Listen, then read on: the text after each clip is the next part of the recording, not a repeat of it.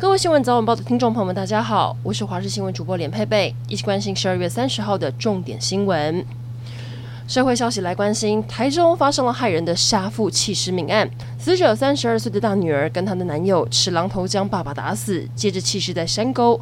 事件是发生在十二月二十七号深夜，女儿和男友一起来到爸爸担任警卫的学校门口，男友持榔头把爸爸打死，直到隔天早上，死者的二女儿发现爸爸还没回来，报警协寻，警方才在山区找到尸体，循线逮捕到这对情侣档。昨天两人依杀人罪嫌移送。检方向台中地院申请羁押获准，但到底是什么原因要让女儿杀死自己的父亲？研判可能是因为爸爸多年前就不同意两人交往，后来情侣档出国念书，爸爸也不愿意持续资助女儿进修的费用，女儿回国后就过着啃老的日子。这回疑似是向爸爸要钱不成，痛下杀手。昨天脸书跟赖上疯传了一则讯息，有一只猫，只要你帮忙找到，就可以获得五十万元的报酬。嘉义这名江先生，他昨天在嘉义的社团发文，要找到这只他养了两年多的英国短毛猫，强调只要找到五十万元的悬赏奖金就马上给。有网友看到说：“大家加油，年终奖金来了！”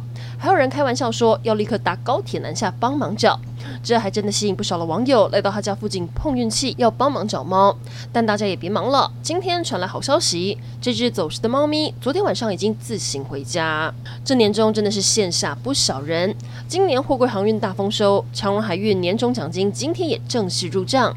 之前就外界在猜是十个月或二十个月，真正的答案是四十个月，以最实际的方式回馈辛苦员工。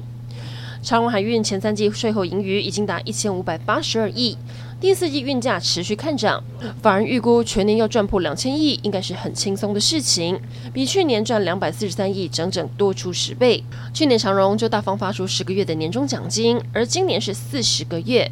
今天就有长荣员工看到户头的第一反应是，从来没有看过这么多钱。为了增加我国全民防卫能力，国防部在今天举办全民防卫动员署揭牌仪式，明年一月一号就会正式成立。总统蔡英文今天也亲自到场，并交付全动署三个任务，包括精进教招训练、提升后备部队战力，以及建立跨部会合作机制、整合全民总力。另外还有修正动员政策等。而第一任全动署署长白杰龙也大有来头，他曾担任陆军参谋长，还做过花防部指挥部。二零一八年转任文官，担任国防部资源规划司长。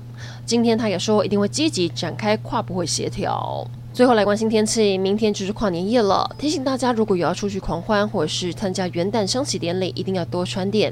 今天东北季风报道，清晨最低温出现在南投十二点二度，一路到元旦都是这样冷冷凉凉的天气。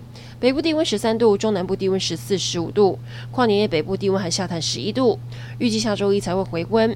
尤其提醒元旦这一天，中南部要留意日夜温差大，也因为云量多，要看到二零二二第一道曙光要碰运气。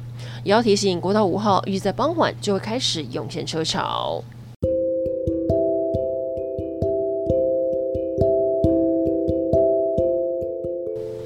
以上整点新闻，感谢您的收听，我们再会。